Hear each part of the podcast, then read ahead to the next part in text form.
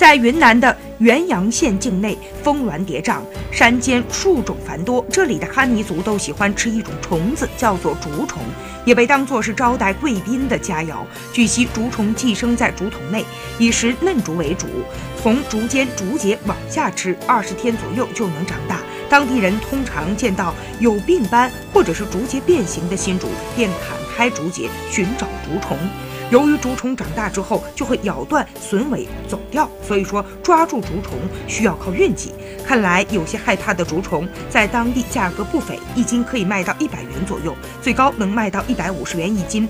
在当地，竹虫吃法多样，可以油炸、清炒、烧烤、红焖，最常见的吃法就是油炸。